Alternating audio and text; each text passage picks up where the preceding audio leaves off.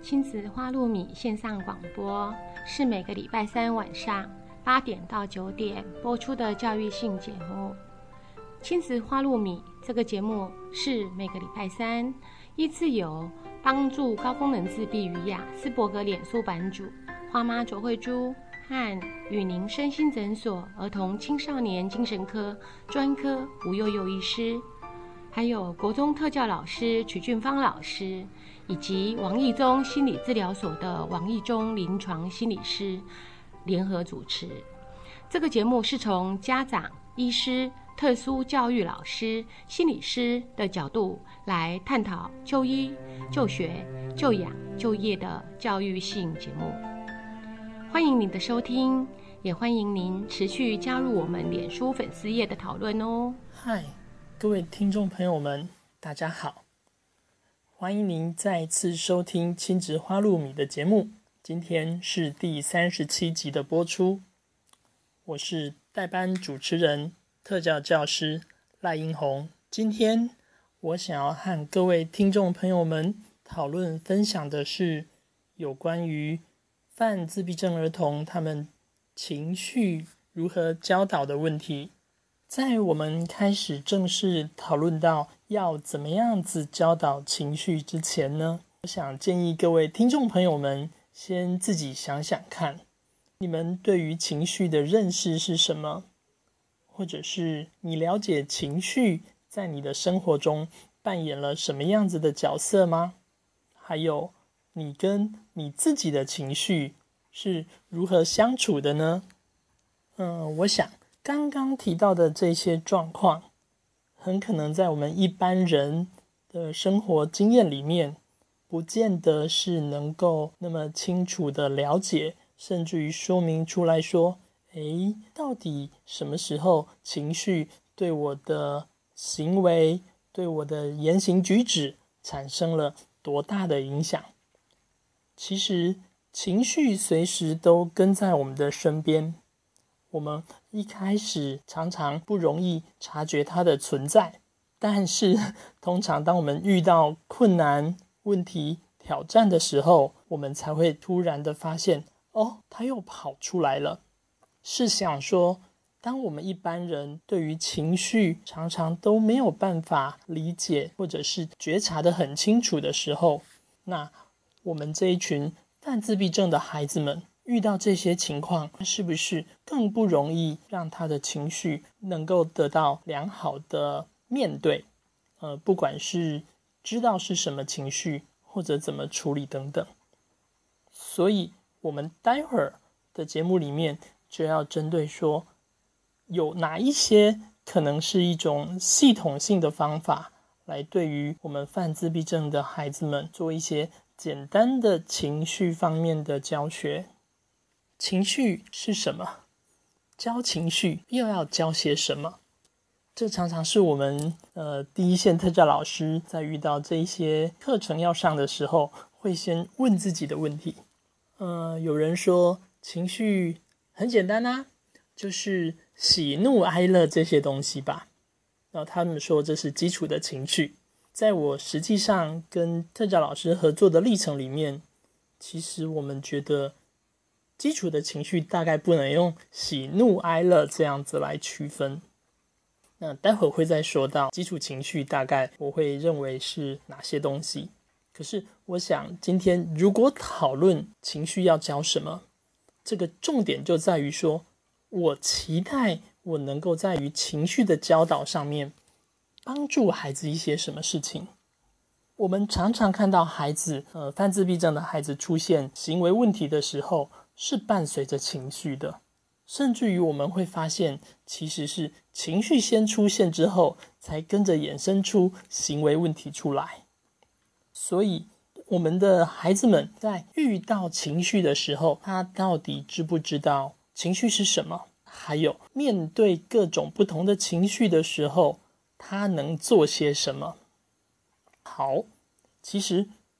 怎么样子去面对自己的情绪？怎么样子去处理自己的情绪？这个自然就是我们属于这个情绪教导中必须要特别强调的重点。这些东西到底怎么教呢？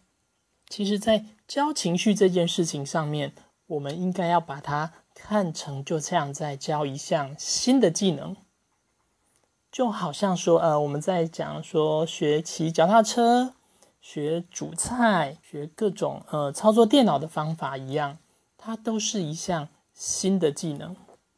那么，在新的技能教学的时候，我们通常就会建议教学者，呃，不管是学校的老师，或者是家里的教家长，可能要呃把握一套一个流程。这个流程就是所谓的说明、示范、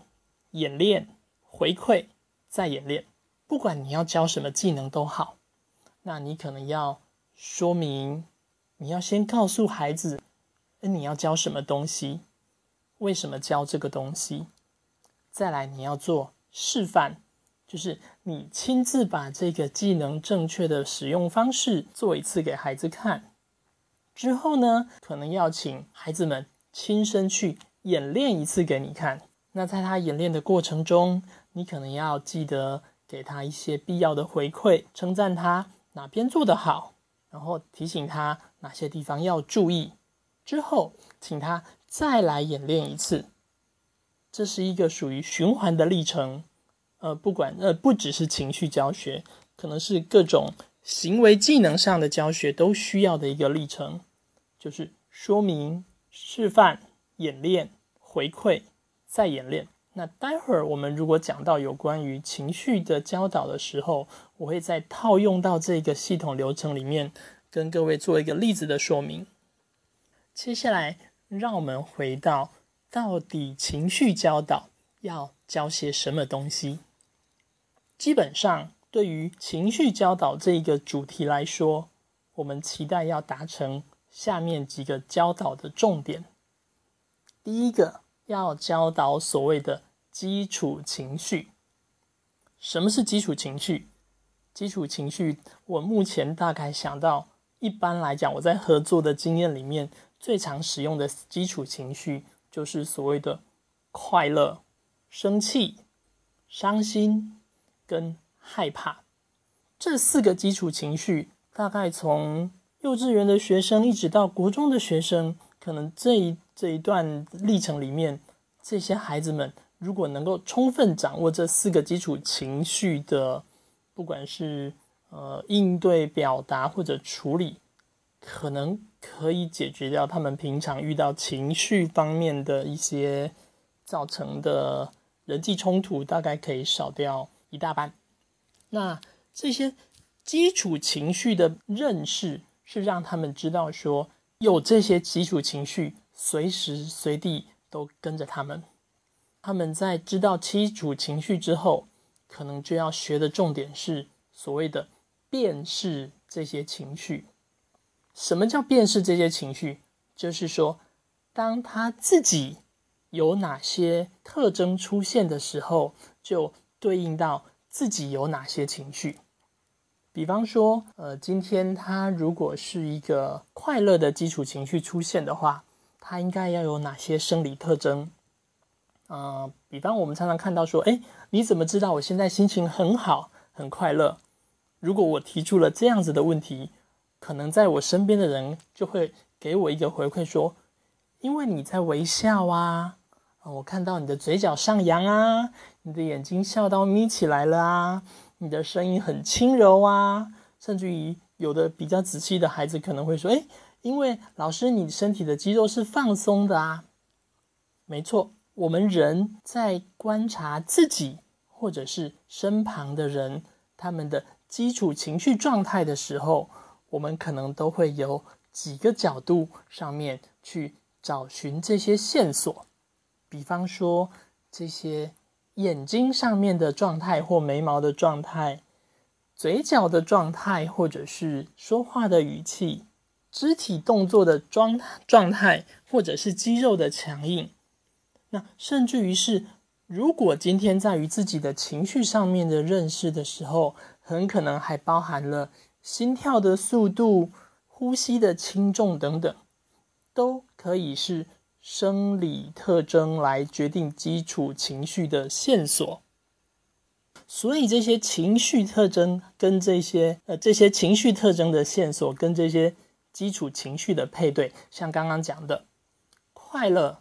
呃，眉毛可能是弯的啦，OK，嘴角是上扬的啦，声音轻柔啦，呼吸和缓啦，肢体动作是柔软的。如果是生气的时候呢，可能是横眉竖眼啦，嘴巴可能是僵硬的啦。说话的声音语气是大声的、用力的。再来是害怕的基础情绪是什么？它的特征有哪些？比方说眼睛可能眯起来不敢看啊，身体的动作比较退缩啊。那也许是尖叫的声音，或者是缩在一起，连声音都发不出来等等。那伤心呢？伤心很可能是整个呃，可以可以看到眼泪啦。然后语气的抽搐啊，或者是整个眉头皱起来的感觉，这些生理特征其实就是教我们孩子去辨识基础情绪非常非常重要的线索。所谓的教导孩子辨识这些基础情绪，可能一开始要先让他从观察旁边的家人跟他自己来做起。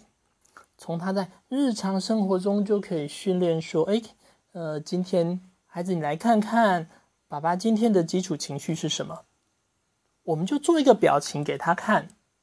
然后让他来描述说，在你的这些重点的特征部位，分别有哪些的形态，可以说明你现在的基础情绪是什么？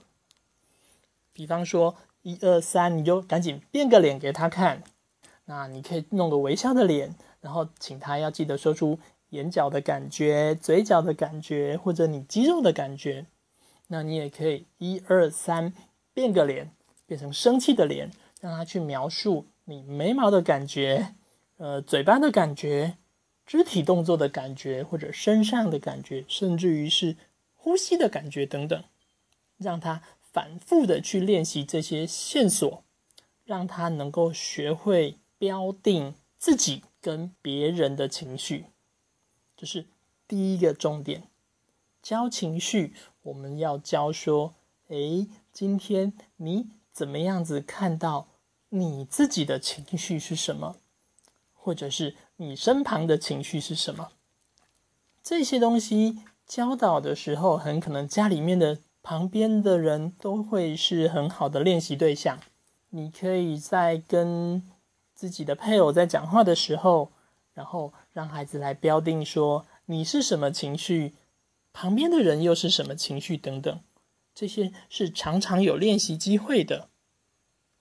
当然啦，有的时候也许家里的人在忙事情，或者是不见得那么会变脸给孩子看，那还有一些变通的方式，比方说在网络上面找一些。剧照，OK，那些演员们有一些比较明确的、夸张的表情动作，让孩子来说明、来标定说：啊，现在这个演员他的情绪是什么状态？其实有的时候我们会发现有一些情绪好像模棱两可，那是没有关系的，因为人的情绪本来就很复杂。我们要教的重点。应该是在于说，我们的孩子能不能够去把自己的注意力放在这些表达情绪的特征线索的这些部位，并且能够做出正确的判断，才能推论说哦，所以对方比较可能是哪些情绪。那现在刚刚讲的只是。第一个重点的要教的目的在于所谓的辨识跟标定情绪。那这些辨识跟标定的情绪是包含自己的跟别人的。当我们的孩子能够把这些情绪的标定，尤其是对于旁边的人，不管是家人啊，或者是呃你说图片上的啦，这些对于旁人的标定能够清楚的时候。回过头来，我们会要请他自己标定自己的情绪。这个时候就可以顺带去让孩子做更好的一些所谓情绪表达的练习。比方，孩子生气的表情会不会跟孩子害怕的表情其实很像？那我们在于这种标定自己情绪的时候，就可以去设法让孩子去做一些比较明确，呃，应该说特征比较具体的情绪表达。刚刚讲到的是生气，可能跟害怕会有一点点像，都是负面的。OK，都是负面的情绪。可是生气的时候，可能肢体动作是比较硬的；害怕的时候，其实肢体动作不会像生气那样子，好像是比较靠近对对方这些对象。害怕反而可能比较远离对方的对象。类似这种小的地方的区别，我们在于孩子标定自己情绪的时候，可以去特别辅助他们去怎么样子去正确的表达出。别人可以标定的特征行为，那这样子，孩子在认得别人的情绪可能的状态的时候，也可以让自己的情绪有更好的表达，让我们旁边的人不会误会了。也许有的时候，孩子们情绪出现的时候讲不出来，或者是他这个时候，呃，也许有些孩子可能不太不太能够在有情绪的状况里面。适当的用自己的口语再去说明说啊，现在我的情绪是什么？所以平常时候邀请爸爸妈妈或老师，如果已经教了孩子怎么样子去标定旁边的人的情绪，怎么样去观察这些特征行为的时候，您还可以做一件事情，就是当你看见孩子有情绪出现的时候。请你开始以身作则，你就第一个回头过来标定孩子的情绪给他看。比方，你可以说：“啊，王小明，我看见你现在眉头皱在一起，然后嘴角向下弯，脸色显得很忧伤，整个身体不太有力气。我想你现在的情绪应该是很伤心吧？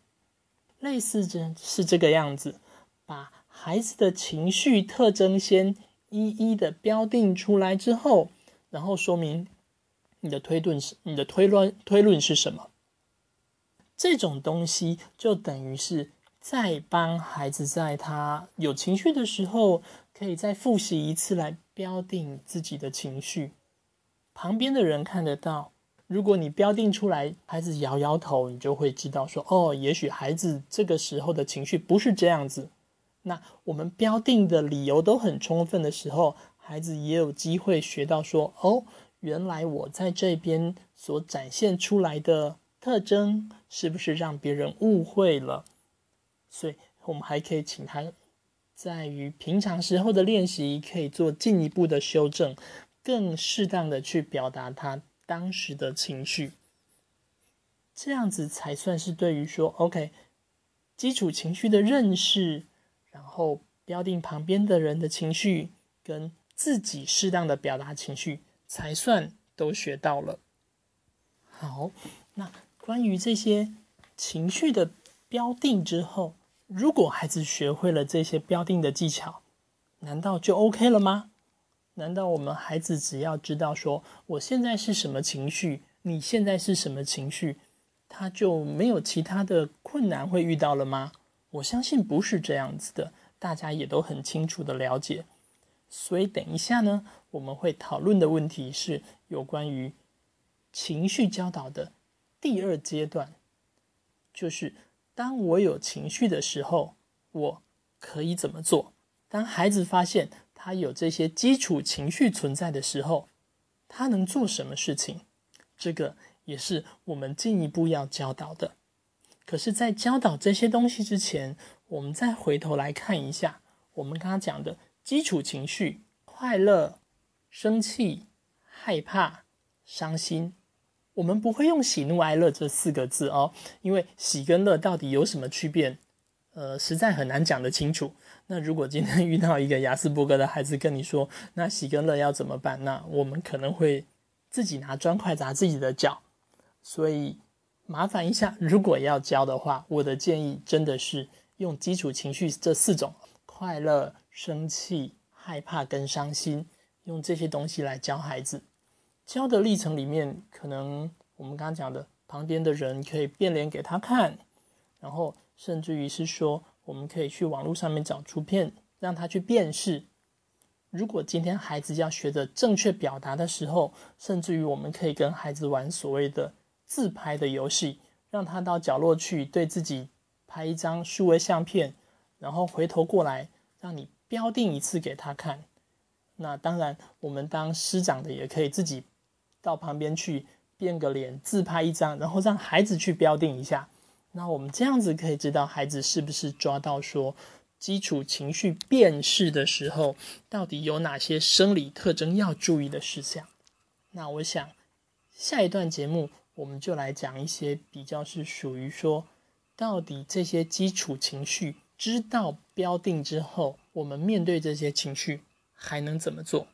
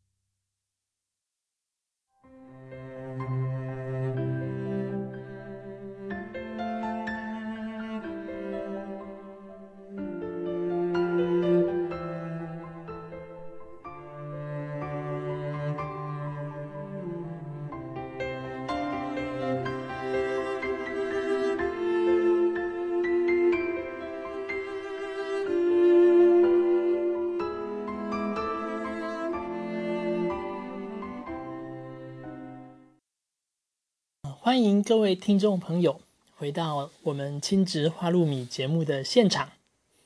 那么，在前一段节目里面，我们谈到了有关于基础情绪的种类，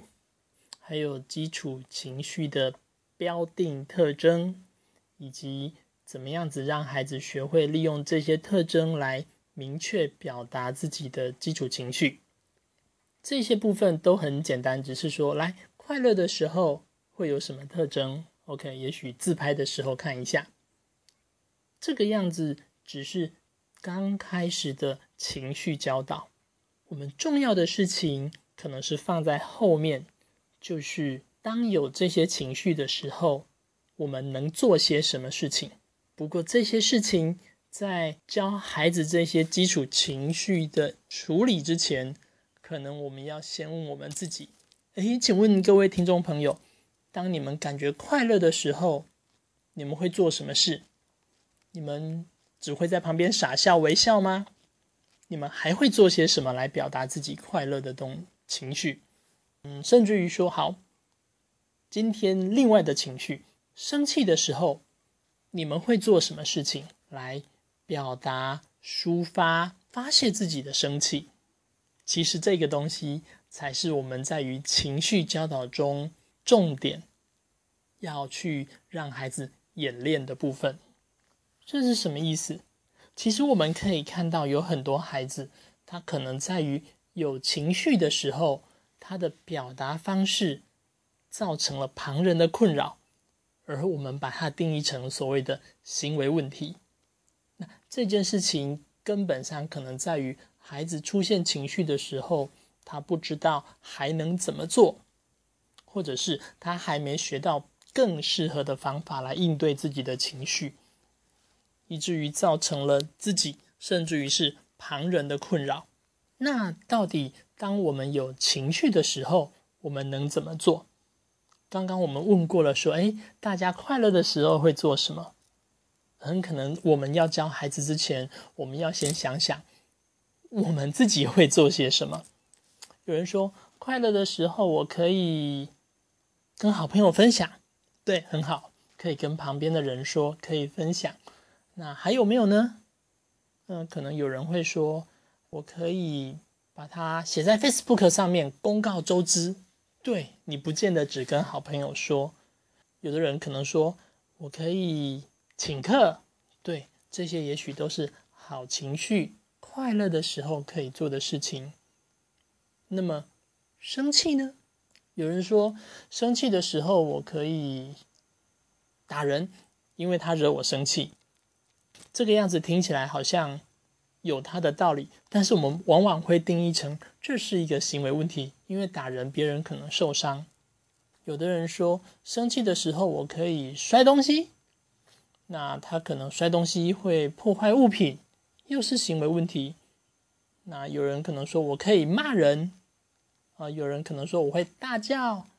啊，也许像我们大人，也许说生气的时候我去大声用力的唱歌啊。喝酒啊，或者跑到海边去大喊等等。OK，这些有情绪的时候可以处理的方法有非常非常多不同的种类。那我们到底要教孩子哪些事情呢？有没有什么？有没有哪些东西、哪些行为，对于我们孩子来讲是这样子做就不会错的？我想这件事情其实。没有办法那么明确的去定义。比方说，呃，如果今天有一个孩子，他一开始的行为，他对于生气的处理模式可能是打旁边的人。如果他今天打旁边的人，可能造成旁边的人受伤，我们说这是他的行为问题。可是如果今天他可以从打人变成说，OK，那我只要摔软的东西，比方说我摔枕头，不要甩到人，一样可以发泄。那。这个样子对于孩子来讲，也许行为还是造成旁边的人的害怕跟干扰，但是至少不再伤人。这对于孩子来讲，其实是一种进步。那也许这个时候我们要教他的事情，就是除了打人之外，还有没有其他可以做的方法？那我们也不太可能说每次都把这些方法，呃，巨细靡遗、一字不漏的通通把它列出来。我想这是一个不可能的任务。所以，通常我们在教孩子情绪能够怎么处理。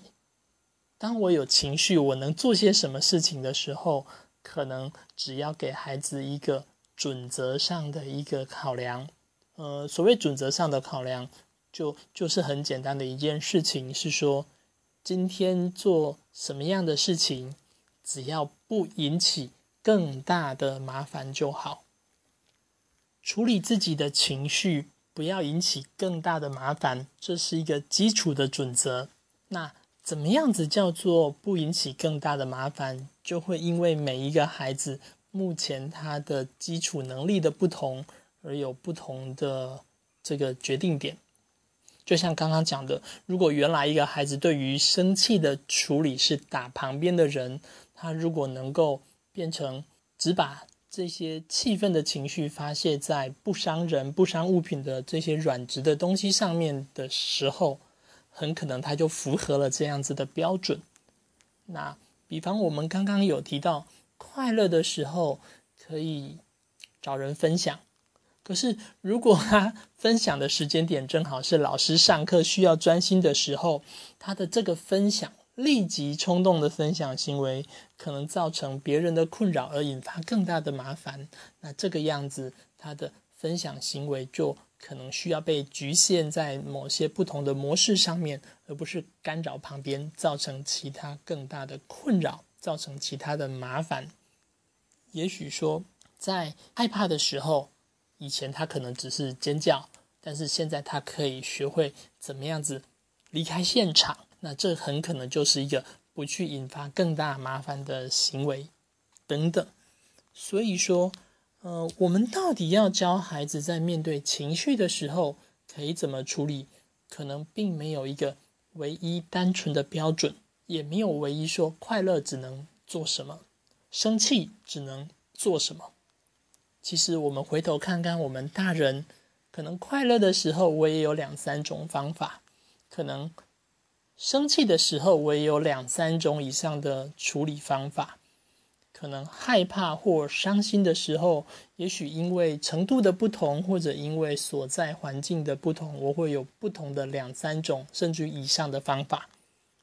所以我们在教孩子的时候，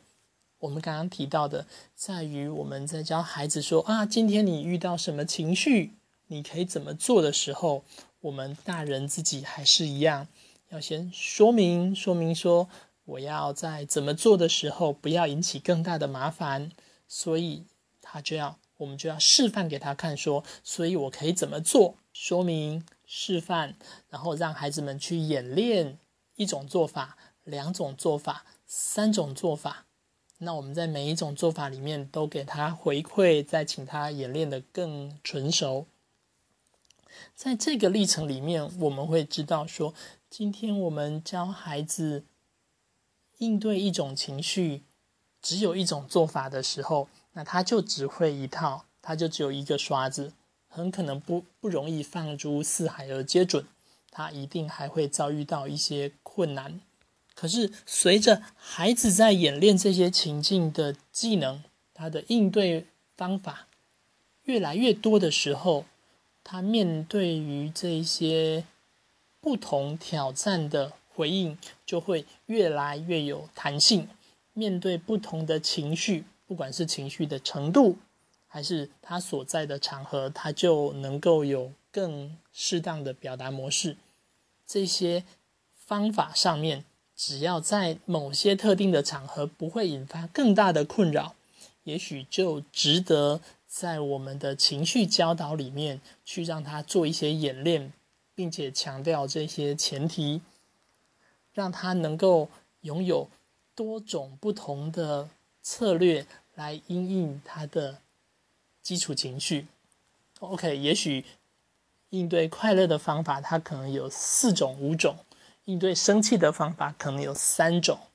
比方说，OK，应对快乐的方法，它可能可以是找人分享，那它可以是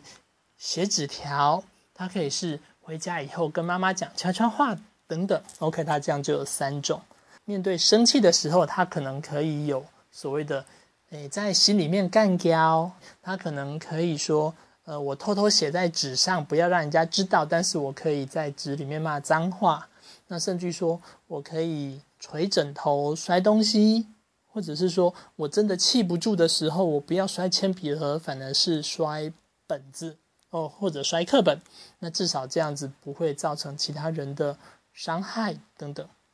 当然，这些都是比较是相对来说影响比较小，并不是说这样的态度就很合适。所以，我们都必须要再回到孩子现在已经可以怎么做，我们再让他不要那么的造成别人的麻烦或者引发更大的困扰，再进步一点点，还能有什么？还能有哪一种、哪两种、哪三种做法？这些东西都是可以，甚至于是都是应该要教会孩子的事情。就像我们刚刚有提到，情绪的教导是一种技能训练，所以对于基础情绪处育的能力一样的行为训练，它是需要有一些重复的说明。示范、演练跟被教导者回馈之后，再进行演练的历程。呃，尤其是在于这些基础情绪的可以怎么做的这些行为上面，我们确实确实很需要让孩子能够多一些练习的机会，因为我们也也不乏很多的孩子，就是嘴巴讲的都会讲，但是实际上却做不出来。也许他不知道整个程序要怎么处理，所以我们会特别的希望说：“OK，如果今天我们在教到生气的时候可以怎么做？比方说，好，生气的时候我可以……那假设他讲说，我可以用手用力捶桌子，OK，就是发泄我生气的愤怒这样子。那在于什么情况下，只要是……给予了前提，这件事情不会造成更大的麻烦。那他要用这种方式来敲桌子来抒发情绪的时候，很可能一开始还真的需要让孩子能够演练，真的去敲敲看。那当然，如果今天孩子是说我要打人这种事情，我想很可能就会利用前面的前提说，这个可能会造成更大的困扰，所以这个不适用。请你再想其他的方法，OK？那你可以想不伤自己、不伤其他人的方法，不会引起更大麻烦的方法。假设说他选的就像刚刚讲的，在没有人的时候，我用力敲桌子，那借着这样子的行为，给自己的身体一点点的重触压，OK？来帮助自己放松情绪。那这样子，在我们有关于这些情绪演练的时候。不妨在有保护的前提底下，让他试试看，做做看，练习这样子的行为，而这些呃演练的历程，才能让孩子去记得说：“OK，我有这一项策略。”才不会说呃每次嘴巴讲的都很好听，好像口头问答他都能够回答，可是当面临事情到的时候。他又做不到，那那样子会感觉上好像我们所教的东西就白教了一样。为了要让我们所教的各项策略都确定孩子真的能够用得出来，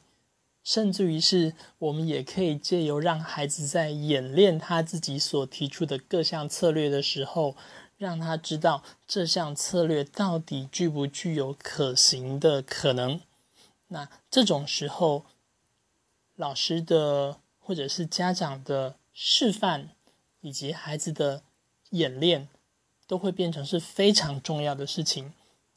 比方说，他如果说我快乐的时候要跟别人分享，那很可能我们老师就可以示范好几种跟别人分享的不同方式。OK，让他多几把刷子，多几种策略。那如果他说 OK，我今天在害怕的时候，我可能要躲起来，或者是我要跑去找人帮忙等等。那可以怎么做？我们老师可以先示范，然后教他怎么做。我们家长可以先示范，告诉他，如果是你会怎么做。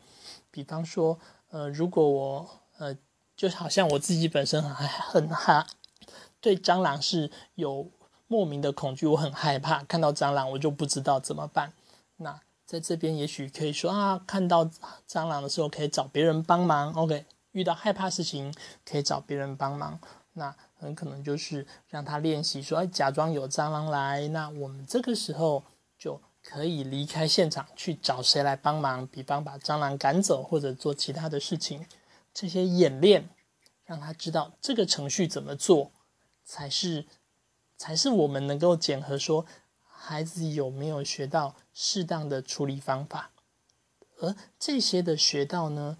也都还只是在我们教教导他的情境里面而已。我想教导孩子去在情境里面能够做得到，跟实际上面能不能做得到，还有一段距离。可是我们不能在教导的时候。连让他练习展现这些行为技巧的可能性都不给他，而只是变成口头说说，那那样子在遇到真正的情绪出现的时候，他绝对是拿不出来的。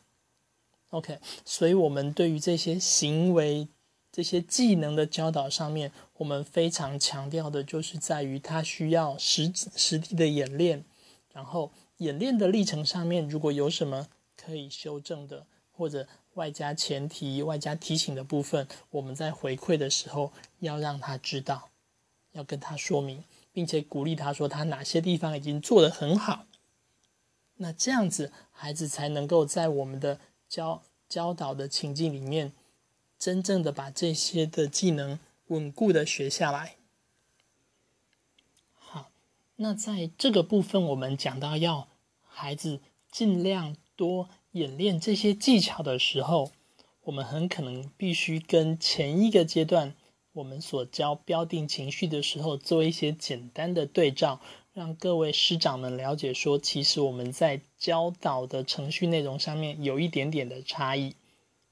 在前面那个阶段，我们讲到基础情绪的特征的标定的时候，我们可能只是说，好，呃，基础情绪，快乐、生气。害怕、伤心这些，在我们的人体五官或者肢体上面有哪些特征线索啊？我们要让他知道在哪里。可是现在我们在教导说基础情绪怎么处理的时候，就是当我面对生气的时候可以做什么？当我面对到伤心的程序的时候，我可以做什么的时候，这些情形就不能只是。这么单纯的说，好，你生气了，所以你可以怎么做？我想不是这个样子在做示范跟演练的。我们很可能在这种情况底下是需要提出一个类似像简单的情境剧本一样的状态，让孩子来挑出说他能怎么做。那我下面就举个例子，比方说我们教到了。生气这样子的情绪可以怎么来应对？也许王小明他觉得说，OK，生气的时候我要摔东西。生气的时候，我第二个想要做的策略是骂人。生气的时候，我想要用的第三个策略是用力的运动跑步，让自己累。OK，好，也许这三个都是可以。处理生气的方法，而且确实也都有效。但是，我们为了要让孩子能够在这三个行为里面挑出适当的行为，在不同的情境底下，那我们很可能就必须在于让他演练这个生气可以怎么处理的这个议题的时候，就特别在。情境的设计上面去做一点点的斟酌，甚至做一些签来让他抽。比方说，今天在上课的时候，老师误会我，让我觉得很生气。比方老师误会了我有在跟旁边的同学讲话，干扰秩序。那这个时候你能怎么办？那个时候你要做什么事情？你能怎么办？对不对？好，那我们知道，今天当他被老师误会的时候，他会感觉很生气。那他选择生气的方法，一个叫摔东西，一个叫骂人，一个叫做运动。很可能这种情形底下，摔东西，如果说那我要选择摔东西，那很可能就就会要知道说他东西怎么摔，摔什么东西才不会引起更大的麻烦。如果说这个时候老师在提出指责学生哪里做不对的时候摔东西，也许是个不恰当的方式，那可能可以引导孩子说：“那不然你干呃干掉在心来了哈，或者你可以写纸条骂人，觉得老师这样子做都没有搞得很清楚，但是这个纸条就不要被别人看到，呃，类似像这样子的弹性的处遇，并且让他能够练习这样的事情。”纸条收好，或者纸条到时候回家放在什么本子里，或者他可以等到下课的时候出去运动。OK，他刚选择的第三策略，他想用的策略是运动。所以类似像这样子一个情境下来，让他去每一个策略想想看怎么做，然后觉得可以做了，调整到可以做的，就让他做一点演练。甚至于在他演练之前，那可能我们身为师长的先示范一次，说啊，因为我考虑到上课的时候老师的责骂我不能摔东西，所以我决定，哦，再看一看时间，可能待会就下课，所以我决定忍耐一下，下课的时候去操场跑步运动，把我的气发泄掉，或者是说，那我决定把这样子的委屈写下来，然后干掉两句，OK。这个干掉的时候，不要让旁边的人知道，避免引发更大的麻烦等等。好，所以像这种关于我的基础情绪要怎么处遇的时候，请记得一定要在这些基础情绪的诱发情境上面做一些说明。比方说，在家里面被妈妈被妈妈叫着说：“好，已经叫你要去。”洗澡三次了，你都还不去，所以被妈妈被妈妈骂了一顿。那这个时候可以怎么办？哦，也许可以说，那我选择到房间里去摔枕头，然后摔在床铺上面。OK，那这也许就是一个属于情绪处理的方法，在于这样子的情境底底下，他可以选择这样的行为，不会引发更大的麻烦或者后续处理的麻烦等等。好，所以。如果说今天我们孩子的情绪标定已经教到他可以纯熟处理的时候，我们进一步教到情绪处育的时候，我们在这些东西上面很可能就需要帮他去斟酌，帮他去考虑清楚，跟他说明说为什么这个时候要做什么样的调整，或者是我们在采取。呃，不管是摔东西或者骂人的策略的时候，我的这些调整都要福音于我们最高的一个指导原则是，不要在后续的状态里面惹出更大的麻烦。那这样子，孩子的行为，他的这些应对情绪的行为，才能够更让旁边的人接受。嗯，好，我想接下来还剩下一些时间。我们就来再谈一谈，说到底在这样子的系统性的教导情绪的辨识，还有情绪的表达，还有情绪的应对处遇的策略之后，我们还有哪些需要在教导情绪的议题里面可能要去注意到的事情？那么，我想就先来谈一谈，说我们要在什么样的时机点来教导情绪这方面的议题。呃，我们也知道有很多的老师或家长说：“哎呀，我们都是所谓的随机教学啦，哦，或者是机会教育啦，这样子，然后看见他的情绪不好，就来跟你讲说，情绪不好的时候不可以这样子做啊，情绪不好的时候可以怎么做。”啊，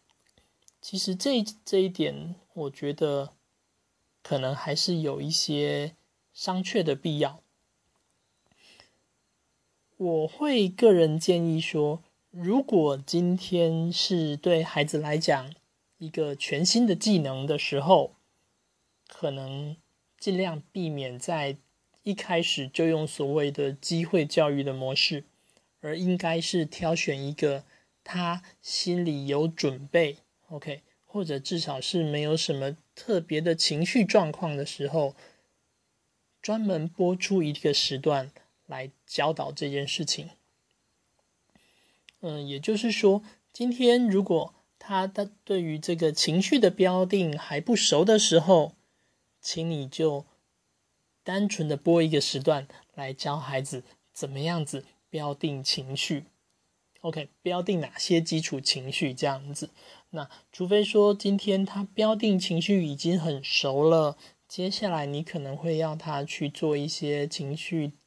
正确情绪线索的表达。OK，他自己能够用这些特征来表达好的情绪，甚至于说他已经能够开始跟跟我们讨论到说，那我快乐的时候我可以做哪些事情？我伤心的时候，我可以做哪些事情来应对这些情绪的时候，